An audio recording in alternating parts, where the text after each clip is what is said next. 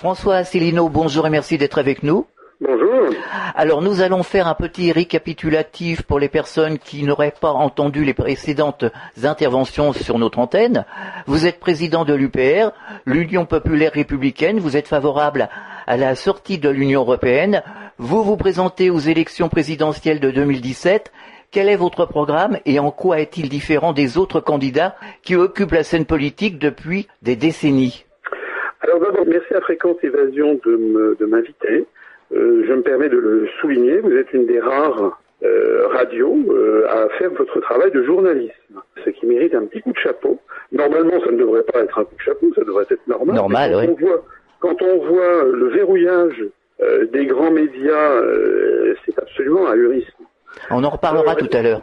alors, le, le parti politique que j'ai créé le 25 mars 2007 je l'avais créé le jour même du 50e anniversaire du traité de Rome qui créait la construction européenne, qui créait le marché commun.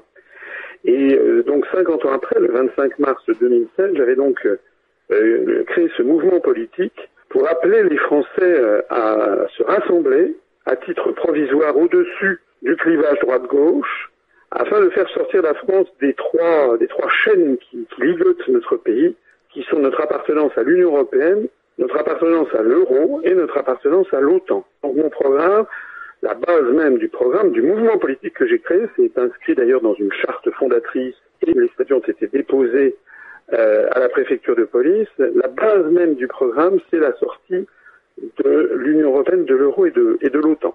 Alors ça, c'est le premier point pour répondre à votre question, c'est qu'il n'y a aucun autre responsable politique ni aucun autre parti politique en France euh, qui se soit créé sur cette base et qui le propose dans un programme pour l'élection présidentielle. Je me permets en particulier de souligner, parce que souvent on me, on me l'objecte, que le Front National et que Mme Le Pen ne proposent pas du tout de sortir de l'Union Européenne, de l'euro et de l'OTAN. Ce n'est pas vrai. Il faut aller regarder son programme. D'ailleurs, le programme de Mme Le Pen change constamment tous les jours ou toutes les semaines, notamment sur la question européenne. Vous avez euh, Monsieur Philippot qui propose de sortir de l'UE, Monsieur Louis Alliot qui dit le contraire, Madame Marion Maréchal Le Pen qui veut rester dans l'euro, etc., etc. Donc, quand je dis que nous sommes le seul mouvement politique, c'est un fait. Alors, notre programme va au-delà. C'est un programme qui propose par ailleurs de rétablir un petit peu la France dans ce qu'elle souhaite, c'est-à-dire ce que souhaite le peuple français. Et donc, ce programme s'inspire du programme du Conseil national de la résistance de 1944, mais évidemment modernisé à 2017. Alors, qu'est-ce que ça veut dire? Ça veut dire que nous voulons euh, rétablir des services publics puissants à la française. Vous savez, bon, je parcours la France depuis près de dix ans. J'ai rencontré des milliers et des milliers de Français. Et en démocratie, ben, le, le, le, patron normalement c'est le peuple, hein, c'est pas c'est pas ah, la banque d'affaires euh, américaine. Et donc moi je n'ai jamais vu de Français qui euh, veulent la privatisation de la Poste, la privatisation de la SNCF, etc., etc. Donc notre programme insiste sur la nécessité d'avoir des services publics puissants comme EDF, GDF, la Poste, la SNCF, les réseaux d'autoroutes et d'adduction d'eau, euh, TF1, Télédiffusion de France, et puis toute banque et bénéficiant de fonds publics. Donc toutes ces structures-là, euh, nous proposons d'inscrire dans la Constitution française qu'elles sont euh, non privatisables par nature et nous les renationaliserons si, si nécessaire pour les parties qui ont été déjà privatisées. Or, il y a bien d'autres choses encore. il y a la création du référendum d'initiative populaire, Oui, oui. la reconnaissance du vote blanc de plein exercice. Il y a aussi euh, la réforme du Conseil supérieur de l'audiovisuel, du Conseil constitutionnel, et revenir à une école républicaine où on apprenne les savoirs fondamentaux. Euh, rétablir euh, la justice sociale, notamment face à la santé ou face à la maladie. Je renvoie donc les, personnes intéressées à notre site upr.fr. Et je me permets de souligner au passage que lorsque vous m'aviez invité la première fois, c'était il y a maintenant peut-être 5 ou 6 ans, je ne me rappelle Ah oui, plus. même plus le... oui, c'est plus vieux même, je crois. Peut-être là, euh, j'avoue qu'à l'époque, c'était un petit, c'était un, un tout petit mouvement. Euh, En 2011, par exemple, fin 2011, début 2012, nous comptions 700 adhérents. Mhm. Maintenant, nous en comptons, euh, on a dépassé euh, aujourd'hui même les 13 400 ad- adhérents. Ça veut donc dire qu'on est quasiment 20 fois plus nombreux euh, qu'en 2012. et ça veut dire également que nous avons beaucoup, beaucoup plus d'adhérents que des partis très connus, comme par exemple le parti de gauche, ou bien ELV Les Verts, ou bien M. Dupont-Aignan avec Debout la France, etc. Alors il n'y a pas que les adhérents qui sont remarquables, le nombre d'adhérents, il y a aussi nos succès sur Internet. Le site upr.fr dont je parlais un instant se place désormais le premier de tous les sites euh, consultés euh, sur Internet de tous les partis politiques français. Euh, nous avons dépassé celui qui auparavant était le premier consulté, c'était le Front National. Maintenant, nous l'avons dépassé. et puis, notre chaîne YouTube euh, nous avons maintenant plus de 6 millions de vues cumulées, c'est-à-dire qu'on est le deuxième site le plus, euh, la, le deuxième parti le plus visionné. Mhm. Euh, donc, euh, si vous voulez, tous les indicateurs sont au vert. Et puis alors, dernier point, ce sont les, les résultats électoraux. Euh, pour les élections européennes de 2014, nous avions fait 77 000 votants au niveau national. Alors ça représentait 0,41% des suffrages, ce qui n'est pas énorme, mais euh, ce qui était quand même plus que le NPA de M. Besancenot. Et puis je rappelle qu'à l'époque, il y avait énormément dans chacune des grandes circonscriptions européennes de nombreuses listes. On y en avait 32 en Ile-de-France. Mmh. Donc quand il y a énormément de listes, ça favorise un émiettement. Et puis je rappelle, je rappelle surtout qu'on était interdit d'accès quasiment mmh. des, grands médias. Alors, nous allons en reparler justement des grands médias. Et, et alors au régional de l'année dernière, le 6 décembre dernier. Là, nous avons fait 0,9% des suffrages. On a fait 190 000 électeurs. Donc, le nombre de nos électeurs a été multiplié par 2,5 en, 18 mois. Euh, on a fait près de 1% des suffrages au niveau national. Ça n'est quand même pas totalement négligeable. Il y, a, il, y a, 190 000 Français qui ont voté pour, pour nous, les électeurs, euh, et tout ceci, encore une fois, dans un silence total des grands médias. Alors je me permets d'insister parce qu'il y a des gens qui disent, bah oui, mais 1% des voix, vous comprenez, ça reste, ça reste faible. C'est vrai que ça reste faible. Mais 1% des voix, si 100% des Français nous connaissaient, ou 98% des Français nous connaissaient, ah, c'est vrai. je reconnais que nous n'aurions pas, euh, nous n'aurions pas, euh, comment dirais-je, nous n'intériorions pas nécessairement la population mais là, nous avons réussi à faire près de 1% des suffrages en 2015, alors qu'il n'y a peut-être que 2% des Français qui, nous connaissent, et notamment tous les gens, toutes les personnes qui euh, ne regardent que la télévision, que, TF1 ou France 2, ou qui n'écoutent que la radio, France Inter, RTL, euh, Europe 1, n'ont tout simplement jamais eu l'occasion d'entendre parler de nous. Jamais. Jamais. Voilà. Donc ça veut dire que si on fait 1% des voix alors que 2% seulement des Français nous connaissent, mais on, peut estimer par une simple règle des trois que lorsque 100% des Français nous connaîtront, ce qui est l'un des objectifs que je poursuis en, étant candidat à l'élection présidentielle, eh bien nous aurons un potentiel d'adhésion qui est absolument considérable. François Célineau, je vous propose de marquer un temps d'arrêt, on revient dans quelques instants. Fréquence évasion. Nous sommes de retour sur Fréquence Évasion pour la dernière partie du Grand Forum. Nous sommes toujours avec notre invité, le président de l'UPR, l'Union Populaire Républicaine, François Asselineau, pour la campagne des élections présidentielles de 2017. Alors revenons sur l'Europe, nous l'évoquions il y a quelques instants. Un nombre croissant de Français ne se reconnaissent plus dans le fonctionnement de l'Europe et souhaiteraient en sortir au plus vite. Certains sont prêts à voter Marine Le Pen, on en parlait aussi il y a quelques instants. Vous feriez quoi si vous étiez élu à propos d'une éventuelle sortie de l'Europe Le jour où vous êtes élu, comment vous vous y prenez pour sortir de cette Europe? Alors, si je peux me permettre, je crois qu'il y a encore beaucoup de gens qui euh, vous avez raison, il y a, énormément de, gens maintenant qui critiquent l'Europe de façon, c'est d'ailleurs très difficile de ne pas la critiquer. c'est devenu une espèce de, structure complètement dictatoriale, ubuesque, qui dépense des sommes folles, etc., et qui nous entraîne par ailleurs à des conflits militaires avec la Russie, etc. Bon, donc il y a énormément de gens qui sont mécontents, ça c'est vrai.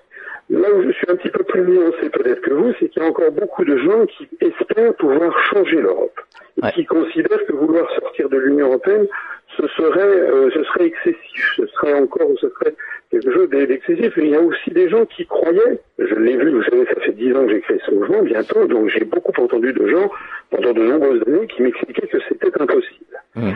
Alors, de ce point de vue-là, ben, le vote qu'il y a eu le 23 juin dernier au Royaume-Uni sur le Brexit, euh, d'un seul coup, a, fait tomber un obstacle que nous avions, nous, devant notre route, c'est que maintenant tous les Français ont compris que c'était possible de sortir de l'Union européenne, Bah oui. puisque les Britanniques l'ont décidé. Tout est possible de toute ça, façon. c'est un hein. premier élément.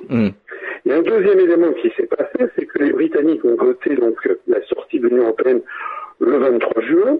Et qu'est-ce que l'on a constaté aujourd'hui bien que la propagande des européistes qui avaient dit que si jamais les Britanniques votaient pour la sortie de l'Union européenne, ben, le Royaume-Uni s'effondrerait dans l'apocalypse, que les marchés s'effondreraient, que les investisseurs s'en iraient, et ça, et qu'il y aurait des mesures draconiennes contre les étrangers et tout, eh bien, on peut constater non seulement que toutes ces prophéties de malheur étaient fausses, c'était des mensonges, mais mieux encore, on peut constater que l'économie britannique se porte de mieux en mieux. Pour une raison simple, c'est que le- la, la livre sterling s'est légèrement dépréciée, enfin, de façon un petit peu significative quand même, elle a perdu environ 10% par rapport à, à l'euro et au dollar. Ce qui fait qu'il y a eu une fantastique augmentation des exportations britanniques vers l'étranger, donc la création de travail, donc le chômage est très est rapidement orienté à la baisse. Il y a eu une augmentation considérable des touristes cet été au Royaume-Uni, plus 10% de touristes, donc là aussi ça a fait redémarrer la machine économique, baisser le chômage, augmenter la consommation des ménages, et de telle sorte que le Royaume-Uni est devenu le seul pays euh, du monde pour lequel le Fonds monétaire international et l'OCDE ont été obligés récemment de revoir à la hausse le taux de croissance. Alors c'est quand même, c'est quand même une ironie de l'histoire assez, assez comique. Euh, Ça n'est pas tout. Euh, On a appris au cours des derniers jours, euh, enfin disons au cours des, des- des- des trois dernières semaines, que Renault Nissan a décidé d'investir au Royaume-Uni une chaîne de fabrication de son nouveau modèle Qashqai. Ensuite, c'est Google qui a décidé de créer 3000 emplois. Ensuite, c'est Lego. Ensuite, c'est euh, euh, IBM. Euh, il se passe quasiment pas de semaine maintenant où l'on n'apprend que pas que les grands investisseurs internationaux ont décidé d'investir et de créer des milliers d'emplois au Royaume-Uni. Alors que les propagandistes nous avaient annoncé que ce serait la catastrophe. Alors pourquoi tout ça Eh bien, D'une part parce que la sortie de l'Union européenne ne veut pas du tout dire se couper du reste du monde, ça veut dire reprendre son pouvoir de prendre des décisions souveraines conformes à ce que souhaite le peuple, ça ne veut pas dire fermer les frontières. Ben, la Suisse, par exemple, qui n'est pas dans l'Union européenne, l'Or- la L'Islande non plus, ne sont pas des pays qui sont coupés du reste du monde. On peut travailler en, en partenariat. Madame Theresa May, le Premier ministre britannique, a fait savoir, lors du dernier G8, qu'elle avait euh, eu 27 offres de traités de libre-échange avec des pays du reste du monde, comme euh, aussi variés et importants que la Chine, la Corée, l'Australie, le Canada, l'Afrique du Sud, etc., qui ont proposé de signer un accord de libre-échange avec le Royaume-Uni une fois que celui-ci sera sorti de- de l'Union européenne.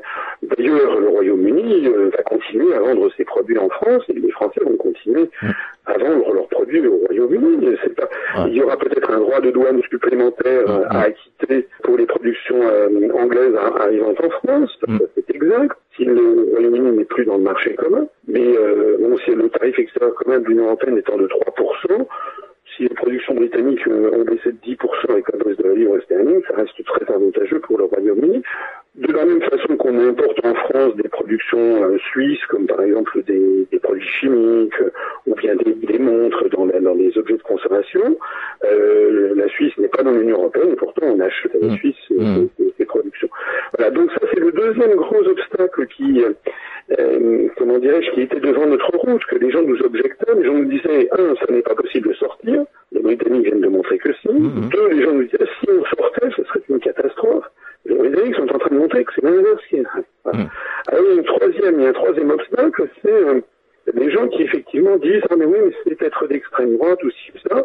Bah, je vous ai répondu tout à l'heure que euh, le Front National, mais M. Dupont-Aignan c'est pareil, M. Mélenchon c'est pareil, aucun de ces partis politiques ne propose ce que nous nous proposons, c'est-à-dire la sortie de l'Union Européenne. Et il n'y a qu'une seule façon de- de- d'en sortir, de façon sereine, euh, juridique, euh, de façon amicale avec nos, nos voisins. hein. Il ne s'agit pas de nous fâcher. Il y a un article, l'article 50 du traité de l'Union européenne, qui prévoit justement comment un pays peut sortir. Alors comment un pays peut sortir Eh bien, il, euh, il doit d'abord euh, avoir un programme politique qui est approuvé par la majorité de la population. Il faut que ce soit conforme aux règles constitutionnelles, dit l'article 50.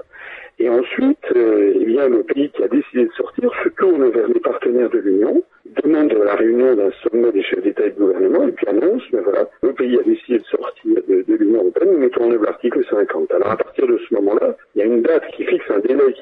Corée et on doit négocier un accord de sortie avec les autres partenaires. On a deux ans pour le faire. Si au bout des deux ans, on n'est pas parvenu à, signer un accord de sortie, à ce moment-là, on sort de plein droit. Donc de toute façon, l'accord, la, la, durée maximum de négociation est de deux ans. Alors certains disent, oui, mais pourquoi négocier Il faudrait sortir tout de suite, et ci et ça. Alors moi, je dis non. D'abord parce que notre mouvement est un mouvement responsable, c'est un mouvement qui est fondé sur le respect du, droit. Euh, nous, nous sommes, ne voulons pas bafouer les traités, on veut les respecter. Donc, on veut les respecter. Pourquoi? Ben, Pour justement rester en bon terme avec nos partenaires. Parce que lorsque la France sera sortie de l'Union européenne, euh, nous serons toujours frontaliers de la Belgique, de l'Allemagne, de l'Italie, de la Suisse, du Luxembourg, de l'Espagne. Donc on n'a pas du tout envie de se fâcher avec eux. Donc nous devons respecter l'article 50 sur lequel tout le monde est tombé d'accord, puisque c'est la seule façon de, de, sortir. Deuxièmement, euh, il est nécessaire d'avoir un accord de négociation, parce que même si cet article n'existait pas, un pays ne pourrait pas sortir de l'Union européenne comme ça, brutalement. Je prends souvent une comparaison, c'est un couple qui euh, divorce. Malheureusement, c'est une réalité. Euh, autour de nous, il suffit de voir, il y a quand même, en France, maintenant, il y a un couple sur trois qui finit par mmh. divorcer. Je crois qu'en région parisienne, c'est un couple mmh. sur deux. Donc les gens, euh, un couple, hein, un homme et une femme, après 7 ou 8 ou 10 ans de vie commune, décident de divorcer. Bon. Dans ces conditions, euh, le divorce n'a pas lieu dans la minute. Il faut qu'il y ait une procédure juridique. Et il faut notamment qu'un juge aux affaires matrimoniales dresse la liste du patrimoine de chacun des époux. Chacun avait peut-être, ça dépend du contrat, est-ce qu'ils ont signé ou non un contrat de mariage qui répartit les, les actifs entre le couple ou bien est-ce qu'ils sont mariés sous le régime de la communauté universelle. Le juge va examiner ce qu'ils ont pu acheter au cours de leur mariage. Euh, par exemple, ils ont pu acheter, je sais pas, une maison euh, ou des une voiture ou un, un, un, je ne sais pas, il peut y avoir des choses comme ça. Euh, donc le juge va ensuite essayer de répartir les biens de façon juste et conforme aux droits entre les deux époux. Et puis le, les époux, ils ont pu avoir des enfants, et donc le juge va répartir qui va s'occuper des enfants. En général, c'est souvent la maman qui a la, garde principale des enfants, mais en général, le juge prévoit que le papa a, un droit de, visite. Et puis, euh, souvent, le monsieur, gagne plus d'argent que madame, donc souvent également, le juge prévoit que le père doit verser une pension euh, à son épouse dont il vient de, divorcer. Alors voilà, tout ça, ça prend quelques mois. Et bien pour la sortie de l'Union européenne, c'est la même chose. C'est-à-dire qu'il s'agit d'une espèce de divorce à l'amiable. Eh bien, depuis maintenant près de 50 ans, il s'est passé beaucoup de choses entre la France et les partenaires du marché commun, puis de l'Union européenne. Il y a donc des problèmes matériels à régler. Par exemple, bah, par exemple, quand est-ce que les, mais quel est le sort des fonctionnaires français qui sont présents à, dans les bureaux de la Commission européenne ou du Parlement européen À partir de quand leur contrat de travail va-t-il cesser À partir de quand le mandat des députés français au Parlement européen va-t-il cesser euh, Quelles sont les, relations budgétaires qu'il y a entre la France et l'Union européenne J'en profite pour rappeler à vos, à vos auditeurs que la France verse chaque année à peu près 23 milliards d'euros à l'Union européenne, sans que les Français d'ailleurs ne s'en rendent compte. Ce sont des droits de douane à l'importation. Euh, et chaque année, l'Union européenne reverse à la France environ 14 milliards d'euros sous la forme de politiques agricoles communes, de fonds du FEDER, etc. Donc le résultat, c'est que en fait, la France verse chaque année 9 milliards d'euros de plus qu'elle ne reçoit. Donc ça, il va bien falloir euh, régler ces questions budgétaires. À partir de quand la France va commencer à cesser de faire l'envoi de ses fonds? À partir de quand les programmes financés par l'Union européenne vont-ils cesser Donc vous voyez qu'il y a toute une série de mhm. détails. Également aussi, un point important, c'est euh, qu'est-ce que l'on va faire des, accords commerciaux dans lesquels l'Union européenne avait pris part et donc la, France. Alors c'est des accords commerciaux vis-à-vis du reste du monde, mais c'est aussi des relations vis-à-vis des pays euh, de l'Union européenne.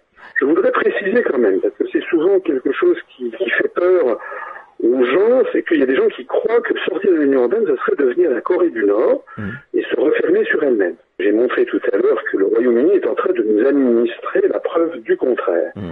Et je voudrais insister sur les gens qui ont encore peur, sur le fait que la France, elle est liée au reste du monde par des quantités d'autres choses que l'Union européenne. Moi, j'avais comptabilisé une fois, j'avais regardé euh, ça minutieusement, j'avais trouvé que la France était liée au reste du monde par plus de 6600 traités bilatéraux ou multilatéraux. Par exemple, entre la France et l'Allemagne, nous avons plus de 300 traités bilatéraux franco-allemands qui fixent par exemple les frontières entre la République française et la République fédérale d'Allemagne, qui fixent également euh, euh, par exemple les conventions de non-double imposition, les échanges d'étudiants, les échanges des personnels diplomatiques et consulaires, les, les, conventions de, de non-double imposition, la question des relations familiales, notamment des adoptions, des divorces, euh, la coopération scientifique et culturelle, etc., etc. Donc, ce qu'il faut bien comprendre, c'est que lorsque la France sortira de l'Union européenne, plus de 300 et quelques traités, dont certains existent depuis parfois plusieurs, plusieurs siècles, et certains existent depuis quelques années, ben, tous ces traités resteront valables. Nous serons toujours en, en excellente relation avec euh, avec l'Allemagne, exactement comme vous avez par exemple, je ne sais pas, la Suisse ou le Japon. Oui. Bah, comme on l'était avant. Diplomatique avec l'Allemagne. Comme on l'était avant finalement. Comme on était exactement comme on était auparavant. Mmh. Voilà. Donc il s'agit, vous savez, il s'agit en fait de revenir au bon sens. Il s'agit de revenir à du bon sens. La proposition extrémiste, ce n'est pas de sortir de l'Union européenne, c'est de vouloir y rester contre vents et marées. Parce qu'actuellement nous avons la même monnaie que l'Allemagne.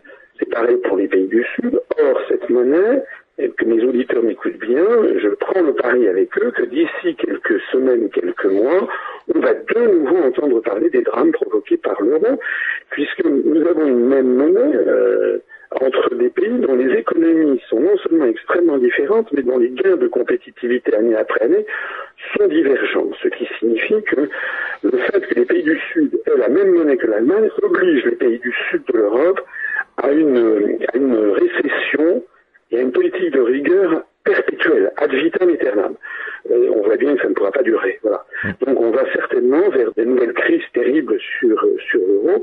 Ça n'est pas raisonnable d'avoir la même monnaie. Une monnaie, vous savez, ça n'est jamais qu'un instrument qui doit assurer euh, le bonheur des gens qui, qui l'utilisent. Et, et, une monnaie, l'histoire monétaire du monde a montré qu'une monnaie n'était viable sur longue période que si elle était partagée par des gens qui éprouvaient entre eux une solidarité naturelle, c'est-à-dire un peuple. Voilà. Il y a un peuple allemand, il y a un peuple français, il y a un peuple italien. Donc lorsque les Français ont une même monnaie, le franc, ça veut dire qu'il y a en permanence, sans que les gens le voient, des transferts financiers entre les régions pauvres et les régions riches de, la France. Mais ça, ça paraît naturel parce que il ne vient jamais à l'esprit de personne en France, par exemple, que les zones les plus riches de France, qui sont la région parisienne, le couloir rhodanien, la vallée de la Seine et puis certains endroits du sud de, de la Méditerranée, et il ne vient jamais à l'esprit de personne de contester le bien fondé que ces régions, par des espèces de péréquations au niveau étatique, subventionnent euh, les régions très rurales, du Limousin, de de la Corse, par exemple, parce que nous appartenons au même peuple. En revanche, pour avoir la même monnaie, par exemple, entre l'Allemagne et la Grèce, ça veut dire que les Allemands doivent normalement, et pas seulement les Allemands, constamment euh, financer, subventionner euh, les, Grecs ou les Italiens. Et c'est là où le bas blesse, c'est que les, les, les, Allemands ne sont pas le même peuple que les, Grecs et réciproquement. Alors comme les Allemands ne veulent pas payer pour tout le monde, ils exigent des politiques de rigueur. Et le résultat, c'est que dans les pays du Sud, on a le sentiment que c'est l'Allemagne qui dirige l'Europe, que l'Allemagne a bâti une espèce de quatrième Reich, et donc il y a, une haine anti-allemande qui s'est répandue notamment en Grèce et dans le sud de l'Europe. En d'autres termes, cette monnaie, européenne mène en fait à une augmentation croissante des, colères des peuples les uns contre les autres, hein, et, et, non pas au contraire à leur harmonie. En fait, c'est la, la confirmation de cet adage, vous savez, de, de Blaise Pascal qui disait euh, qui veut faire l'ange fait, fait la bête. Voilà. C'est-à-dire que avec des idées très généreuses de départ, euh, on arrive finalement à une situation qui provoque le contraire de ce que l'on recherchait, c'est-à-dire à une exacerbation euh, des oppositions entre, entre les pays d'Europe jusqu'à l'explosion finale. François Célineau, je vous propose de marquer un temps d'arrêt, on revient dans quelques instants. Nous sommes de retour sur Fréquence Évasion. Nous sommes toujours avec notre invité François Asselineau pour la campagne des élections présidentielles de 2017. Alors les lobbies sont de plus en plus présents, font pression sur les gouvernements en place. Comment ferez-vous pour résister aux pressions qu'exercent les lobbies si vous êtes élu alors, il y a un premier point très très important que j'aurais d'ailleurs dû répondre à votre question précédente, c'est que la différence également entre moi et les autres, c'est que moi j'annonce la couleur dès le début. Mm. Je propose aux Français de se rassembler au-delà du clivage droite-gauche, c'est-à-dire que nous avons chez nous des adhérents qui, viennent de tous les horizons, aussi bien de la droite, du centre que de la gauche, même de l'extrême droite et même de l'extrême gauche, hein, avec peut-être une légère majorité maintenant d'ailleurs de gens venus de, gauche, il y a aussi des sensibilités écologistes. Les gens ils viennent sur un programme très précis qui est celui que j'ai que j'ai annoncé. Et ça veut donc dire que si je suis élu, j'aurai une légitimité absolument incontestable pour mettre en œuvre la politique pour laquelle j'aurais été élu. Et je le dis parce qu'il y a des gens qui disent ah oui mais il vaut mieux avancer masqué, les Français sont pas prêts, etc., etc. Donc ça, ça fait partie de ce discours que j'entends parfois chez les gens qui sont pour M. Dupont-Aignan, pour Mme Le Pen, et qui disent oui mais non, mais oui mais non. Enfin, on n'y comprend rien, c'est très ambigu. Ils disent qu'en fait, il faut, eux, leur discours officiel, c'est qu'il faut renégocier les traités européens. Euh, voilà, et puis le cas échéant, il faut élu. Si ça marche pas, peut-être que c'est que ça. Mais justement, ça, ça sera pas possible pour eux parce qu'eux n'auront pas la légitimité. Ils auront été élus par le peuple français pour renégocier les traités et pas pour en sortir. Et donc, bien entendu, le, président de la République qui aurait été élu dans ces conditions se retrouverait dans une situation extrêmement impopulaire, mmh. puisqu'il n'aura pas été élu pour faire, pour faire une éventuelle sortie. Vous savez, je, je suis quelqu'un de sérieux, de quelqu'un de professionnel. J'ai passé plus de quatre années de ma vie dans le cabinet ministériel dans les années 90. J'ai rencontré, quand j'étais au cabinet d'Hervé de Charette aux affaires étrangères, euh, sous Jacques Chirac, j'ai rencontré de nombreux chefs d'État et de, gouvernement. J'ai accompagné le président Chirac, d'ailleurs, dans un certain nombre de déplacements à l'étranger. Donc, euh, ce que je dis, je, ne suis pas un plaisantin, je ne suis pas un fantaisiste. Je peux vous dire que la, que la France veuille sortir de l'Union européenne, de l'euro et de l'OTAN, ce sont des décisions extrêmement importantes. Ce sont des décisions euh, qui, bouleverseront la, géopolitique et la diplomatie européenne. Euh, c'est un bouleversement qui est le plus grand bouleversement depuis 1900, 1945 euh, peut-être même depuis 1918 avec les traités de, à la sortie de la Première Guerre mondiale, peut-être même d'ailleurs jusqu'en 1871 avec la, proclamation du, Deuxième Reich, et peut-être même 1815 avec le, le, Congrès et, et, le Concert des Nations. Enfin, ça fait partie, en tout cas, lorsque la France sortira de l'Union Européenne et de l'OTAN, ça fera partie de ces grandes dates qui ponctuent l'histoire du monde et dont on trouve une à deux dates par siècle. Hein, c'est à peu près ça. Alors, dans ces conditions, j'ai une conscience tout à fait aiguë du fait que ça ne sera pas euh, forcément très facile, qu'il y aura bien entendu des oppositions, et notamment, euh, notamment euh, l'opposition des États-Unis d'Amérique, puisque c'est contre justement l'emprise américaine en Europe que nous nous battons. Mais de ce point de vue-là, je, je, me permets d'ajouter un, point qui est considérable, c'est l'élection de Donald Trump. Ah oui, justement, j'allais vous poser, j'allais vous poser la question, que pensez-vous de, de l'élection de Donald Trump aux États-Unis? Alors moi, j'avais fait des entretiens d'actualité qui sont en ligne, d'ailleurs tout le monde a pu le constater que, et tout le monde peut encore le constater, j'avais dit que l'élection de Donald Trump était tout à fait possible. Euh, en, petit comité, j'avais même, j'avais même dit que c'était probablement ce qui allait arriver. Donc moi, je n'ai pas fait partie des gens qui ont été surpris par cette élection, puisque je l'avais largement, euh, largement anticipé, et je l'avais même dit euh, sur Internet, les gens peuvent aller le vérifier dans un entretien d'actualité récent avant l'élection. Alors, il y a beaucoup de points avec lesquels nous ne sommes pas d'accord avec Donald Trump. Ce monsieur, d'abord, c'est un, un, milliardaire, je ne suis pas un milliardaire. Euh, deuxièmement, c'est quelqu'un qui était extrêmement connu, notamment pour ses qualités de, de battleur dans les médias. Ça n'est pas, ça pas non plus pour ça que je suis connu. C'est quelqu'un qui n'a jamais été dans les couloirs, dans les allées du pouvoir, en tout cas qui n'a jamais eu à traiter les affaires de l'État, euh, alors que moi j'ai eu à en traiter. Euh, et puis c'est quelqu'un qui a tenu des propos assez scandaleux, paraît-il, enfin c'est mmh. ce qu'on rapportait les médias qui lui étaient hostiles, il a tenu des propos misogynes, racistes, islamophobes, des propos qui ont effectivement pu, pu, pu choquer. Donc ça, ça n'est pas, ça n'est pas conforme à ce qu'est notre mouvement. Mais M. Trump ne s'est pas limité à ça. Il a dit des choses qui euh, sont en revanche extrêmement intéressantes, notamment pour les pays du monde entier, puisqu'il a, il a dénoncé le fait que c'était Obama et Mme Clinton qui étaient à l'origine, enfin en tout cas qui avaient largement participé euh, au développement de Daesh et de l'État islamique. Puisqu'ils ont des liens avec l'Arabie saoudite et le, et le Qatar. Ça tombe bien, c'est ce que je disais il y a encore il y a, il y a deux, trois ans, dans l'incrédulité générale. Maintenant, tout le monde le sait. Deuxièmement, Donald Trump a expliqué que pour éviter une troisième guerre mondiale, il voulait parler à Vladimir Poutine et faire baisser les tensions. C'est d'ailleurs ce qui s'est passé. Mm. Il a eu Vladimir Poutine au téléphone et l'entretien, paraît-il, s'est très bien passé. Moi, je, peux, je ne peux que m'en réjouir, comme d'ailleurs l'ensemble des pays du monde, parce que je, je, je souligne qu'au cours des dernières semaines avant l'élection américaine, on avait au contraire le sentiment qu'on était en train de partir dans la guerre. Il y avait des forces américaines et des forces de l'OTAN qui se massaient le long des frontières russes. Troisièmement, M. Donald Trump a dit qu'il était favorable au Brexit, c'est-à-dire à la sortie du Royaume-Uni de l'Union européenne.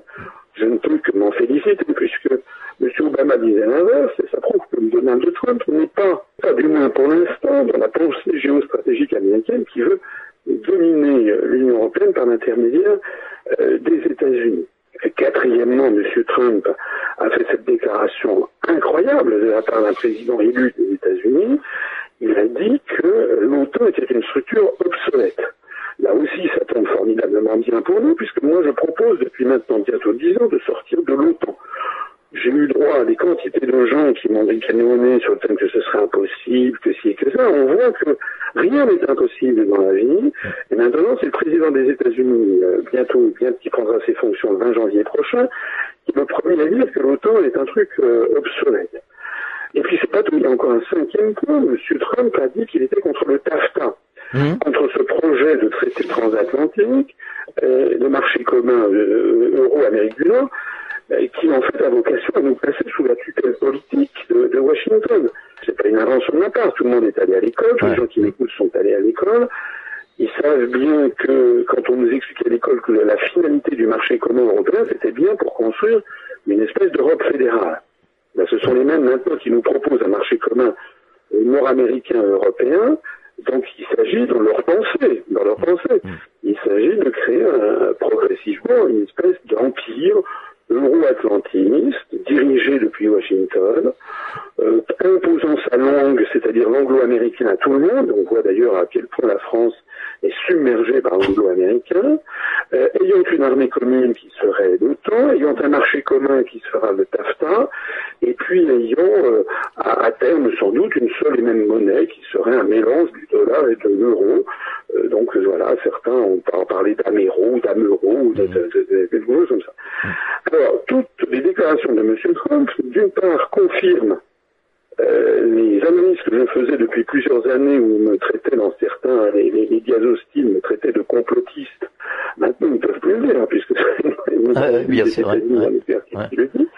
Et deuxièmement, ça prouve aussi que euh, on est sans doute, alors, deux choses. moi je ne connais pas Donald Trump peut-être au cours des semaines et des mois qui viennent, il va ben, brutalement euh, virer sa cutie, euh, se plier en fait aux dictats de tous les lobbies qui s'exercent aux États-Unis, et finalement le changement ne sera finalement pas aussi important que ça. C'est une hypothèse qu'il ne faut pas euh, révoquer d'emblée. Moi, je n'y connais rien. Je ne, sais pas quelle est, je ne suis pas dans la tête de M. Trump. Je ne sais pas quelles sont les, les, les capacités des lobbies pour le faire, pour l'infléchir.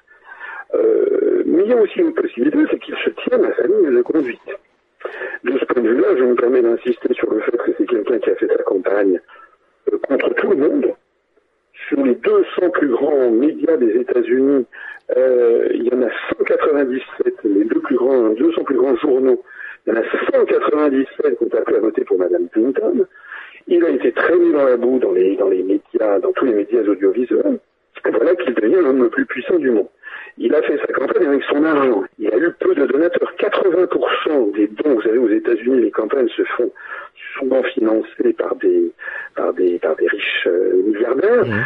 Madame Madame Clinton, elle avait empoché plus de 80% des dons pour cette campagne, ce qui signifie que en fait, Madame Clinton était la candidate des riches, était mmh. la candidate de l'oligarchie. Mmh. Lui, il a fait sa campagne à, à coût réduit utilisant ses propres, ses propres fonds, puisque lui-même, lui-même est un, est un. Donc, en fait, il ne doit rien à personne.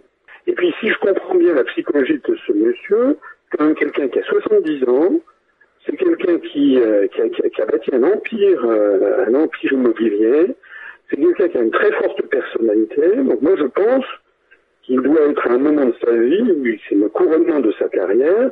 Il a de quoi légitimement être assez, être assez, euh, assez fier de, de lui moi je pense assez volontiers qu'il va, qu'il ne va pas se plier comme ça au premier lobby venu. Hmm. Tout ceci, ça ouvre, ça ouvre des possibilités de, de modification euh, historique pour le reste du monde qui sont évidemment tout à fait intéressantes et qui nous vont nous permettre, euh, quand vous vous posez la question sur les, les lobbies qui pourraient s'opposer, euh, si Mme Clinton avait été élue, on aurait les États-Unis qui seraient exactement dans la ligne antérieure, on aurait certainement les pires difficultés.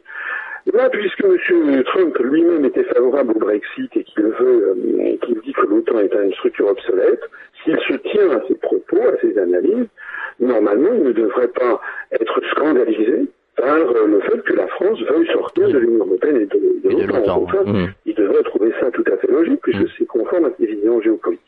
François Célineau, je vous propose de marquer un temps d'arrêt. On revient dans quelques instants.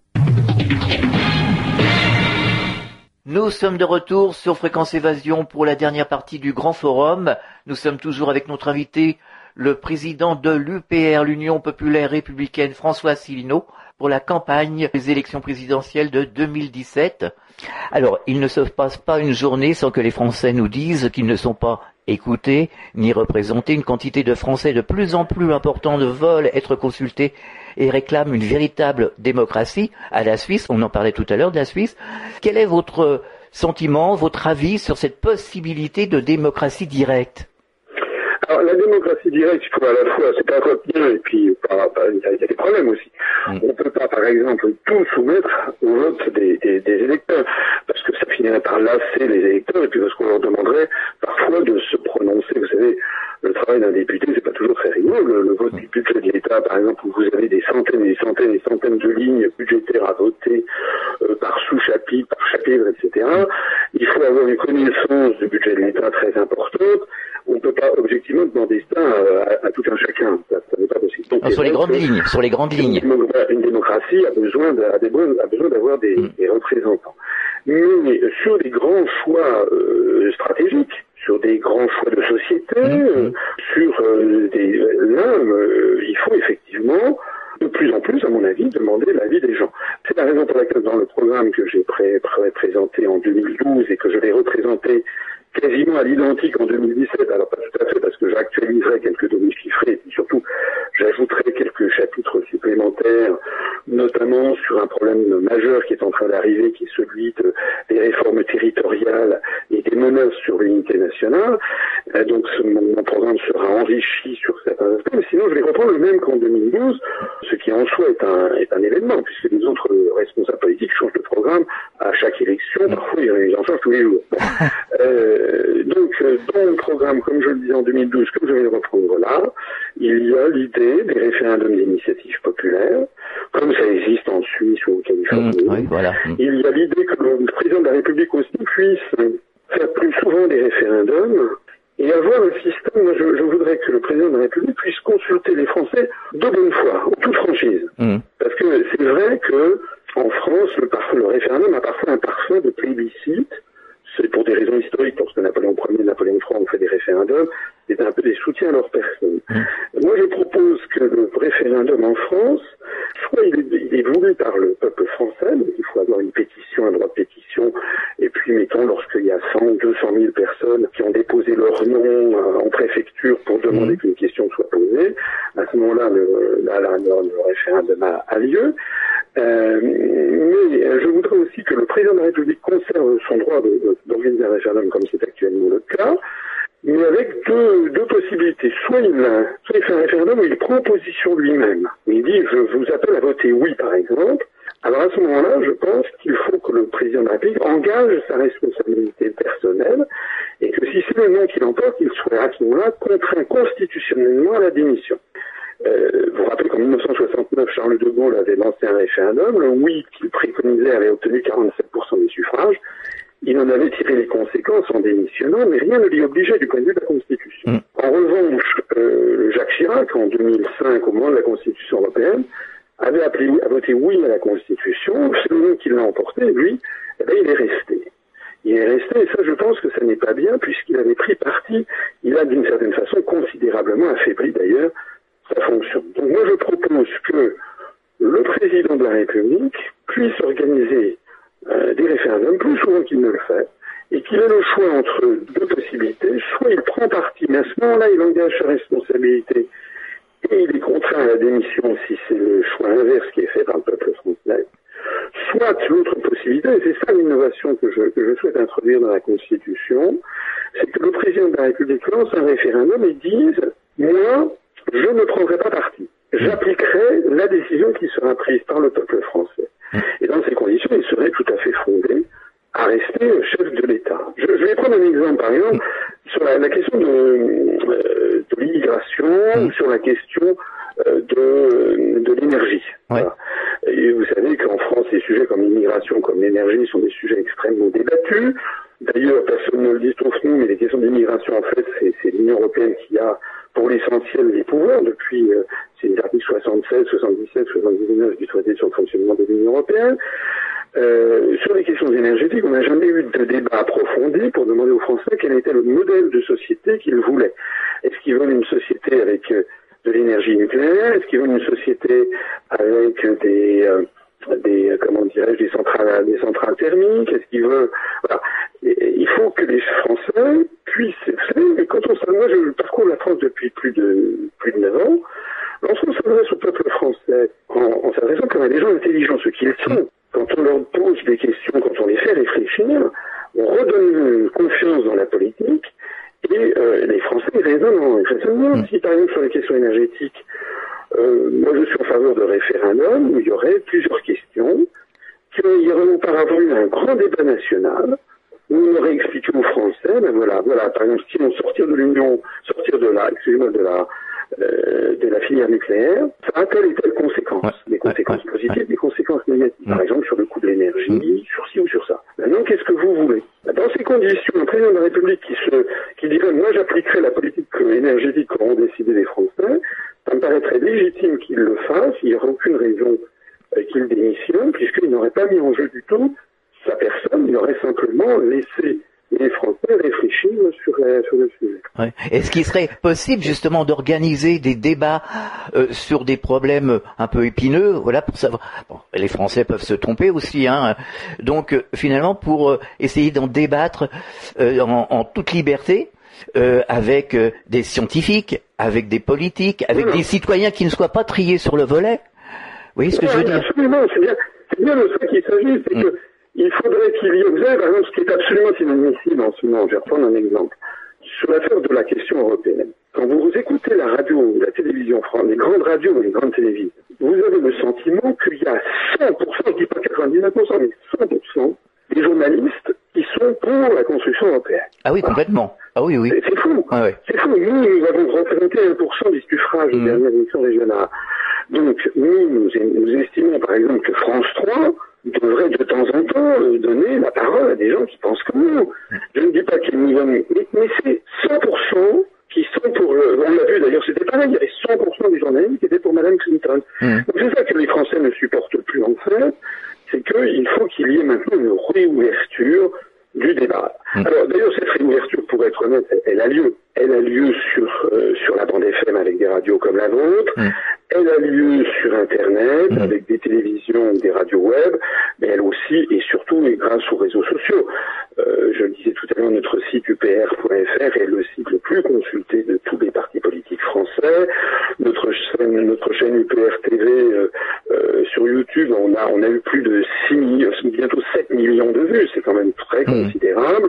Donc de plus en plus, les, les Français, comme d'ailleurs les autres peuples, laissent tomber les grandes télévisions et les grandes radios qui font de la propagande, qui ne font plus leur métier Mhm. de journaliste, pour aller chercher de l'information. Ils en ont assez. On leur impose ce qu'il faut, ce qu'il faut penser. Voilà. Ah, oui. C'est la raison pour laquelle je pense d'ailleurs que les, les grands médias seraient bien avisés euh, de changer complètement leur fusil d'épaule, parce que s'ils continuent comme ça, à considérer, euh, vous savez, je crois qu'on est encore dans les années 1970. Ah, ouais, tout à fait, ouais. 1980, Ouais, ouais, ouais, tout à fait. continuent, ils continuent à penser que les, les gens vont se laisser intimider par euh, les prophéties de Monsieur Attali, euh, les propos de, me- de Monsieur Delors ou de Monsieur Bernard-Henri Lévy, Mm. ou ce genre. C'est fini. Les jeunes n'en veulent plus entendre parler de ça. Les- Ils vont se renseigner par eux-mêmes. Les gens sont sur les médias alternatifs, sont sur le net, ils désertent la télévision et, et les radios et les télévisions nationales, hein, Bien sûr. aujourd'hui. Hein. On a vu un sondage, a un sondage qui est sorti il y a, il y a quoi, une quinzaine de jours, qui tire la sonnette d'alarme pour les grandes télévisions. Mm. Euh, ils ont de moins en moins d'auditeurs. euh, Mm. c'est-à-dire les- les- les- En fait, les gens qui regardent la télévision sont les personnes âgées. Ce sont les gens qui ont pris l'habitude, euh, il y, a, il y a 40 ans, ils avaient, ils, avaient, ils avaient 30 ans, il y a 40 ans, ils regardent la télé, Ouais. et 40 ans après, ils ont 70 ans, ils continuent à regarder la télévision. Mhm, tout à fait. Euh, ils n'ont pas, cette catégorie de la population a peu, pas tous, mais a moins, mise à Internet que les autres. Il y a une vraie fracture aux alentours de 65, euh, 60, 65 ans. Au-dessus Ouais. de 65 ans, il y a de moins en moins de gens qui sont sur Internet. Mais toutes les jeunes générations sont, sont maintenant, ne regardent presque plus la télévision. Euh, J'ai vu un, son, un- justement une, une étude qui avait été faite, qui est sortie dans, je sais plus quoi, euh, sur un, un journal des, des médias, qui, euh, qui était très inquiétante pour les télévisions. Euh, Ouais. Par exemple, France 2, je crois que maintenant, ils ont une moyenne d'âge qui est aux alentours de 60 ans. C'est, c'est, alors, ils essaient de récupérer un électorat, un auditorat euh, jeune, mais les, les jeunes ont, ont fui, n'ont pas envie de se laisser endoctriner. Eux, ils sont nés avec Internet, ils vont chercher l'information, et puis ils exercent leurs neurones. Ouais. Et euh, bien sûr, il y a des gens qui disent qu'il y a tout sur Internet. C'est vrai qu'il y a tout sur Et Internet. il y a tout en ville, hein. il y a tout dans une ville. Hein. Euh, c'est- Quand on est dans, un, dans une ville, on peut aller euh, dans des endroits euh, formidables Ouais, hein. comme on peut aller euh, n'importe où. Hein. Exactement. Il y a tout sur Internet, il y a le meilleur et le pire, Mm. et sur les télévisions, il n'y aura bientôt plus rien. Elle est violente la télévision. Hein. Sur la télévision, maintenant, il n'y a plus que la pensée unique. Ouais, ouais. Et c'est ça qui, c'est ça qui ne fonctionne pas. D'ailleurs, ce qui est amusant, c'est de voir que euh, on voit des responsables politiques qui critiquent les réseaux J'ai entendu ça, euh, Madame Taubira, euh, euh, j'ai vu des, même, le journal Le Monde, etc. Mais, mais ils sont les premiers, eux aussi, sur Internet. ouais. Ils sont les premiers, monsieur, monsieur Hollande, la, la, la gauche, la droite, Madame Taubira, le journal Le Monde, ils sont tous sur Internet. Le problème qui, auquel, quand ils critiquent les réseaux sociaux, c'est pas les réseaux sociaux, en fait, puisqu'ils les utilisent. En fait, ce qu'ils critiquent, c'est que les, le peuple n'obéit plus à leurs instructions. Parce que les réseaux sociaux offrent la possibilité aux gens d'aller choisir eux-mêmes l'information et de comparer les analyses. Et pourquoi nous, notre mouvement politique est-il en si forte croissance Voilà. Alors nous allons rappeler, nous allons rappeler euh, l'adresse du site de l'UPR. Alors c'est UPR, tout simplement upr.fr. Mhm. Voilà, donc euh, là-dessus, ils y trouveront énormément d'informations. Alors il y a, y a- y a presque un petit peu trop d'informations, mais ils peuvent aller Mhm. sur ce site, ils peuvent consulter déjà un petit peu notre charte fondatrice, le programme, qui celui pour l'instant nous avons remis en œuvre, celui euh, qu'on avait présenté en, que j'avais présenté euh, fin 2011 pour 2012. Euh, celui pour 2017, je le présenterai dans les semaines qui viennent, mais comme je l'ai dit tout à l'heure, il reprendra pour l'essentiel ce que j'avais déjà dit en 2011. Et puis surtout, les gens qui nous découvrent, je les invite à aller sur, sur ce site ou bien à taper simplement sur Internet Asselineau, donc mon nom, a 2 s e l i n e a u suivi par exemple de Qui gouverne la France. Et puis là, ils tomberont sur une conférence en ligne qui s'appelle Qui gouverne la France. Alors c'est une conférence qui fait 4 heures en 4 épisodes de 1 heure. Mhm. Euh, comme on est chez soi, comme on est sur Internet, ben, on peut euh, Mm. écouter ça et puis s'interrompre et reprendre le lendemain. Euh, si je cite celle-là, c'est parce que c'est sans doute l'une de celles qui nous a valu le- la plus grande, la plus grande renommée. D'accord. Il y a aussi- il y a aussi celle sur l'histoire de France, Mm. et que lorsque les Français découvrent une ou deux de mes conférences, après ils ont envie de toutes les voir. Voilà, Mm. parce que d'un seul coup, ils découvrent, et pas seulement les miennes encore, hein, une fois celle de Vincent Brousseau ou de Charles-Henri Gallois. Donc tout ceci, ils le trouveront sur notre site. Il y a, euh, je ne sais plus combien, il y en a bien une, une- une vingtaine de conférences. Là, il y aura de quoi faire. Ça va leur donner énormément, énormément, énormément d'informations. Et d'un seul coup, les gens vont, vont, vont découvrir l'immensité de la propagande qui leur est assignée depuis des, depuis des décennies et qui mène tout simplement la France au désastre. Et quand ils verront ça, je pense qu'ils vont reprendre espoir dans la politique et découvrir notre mouvement, qui est un mouvement qui est en plein essor parce que justement, on rend aux Français l'espoir d'un monde meilleur, d'une France en, en plein redressement et fondée sur la vérité et la justice, et non pas sur un, le mensonge et l'injustice. Merci François Asselineau et bon courage pour la suite, bon courage pour cette campagne euh, 2017. Merci beaucoup à vous. Thank you.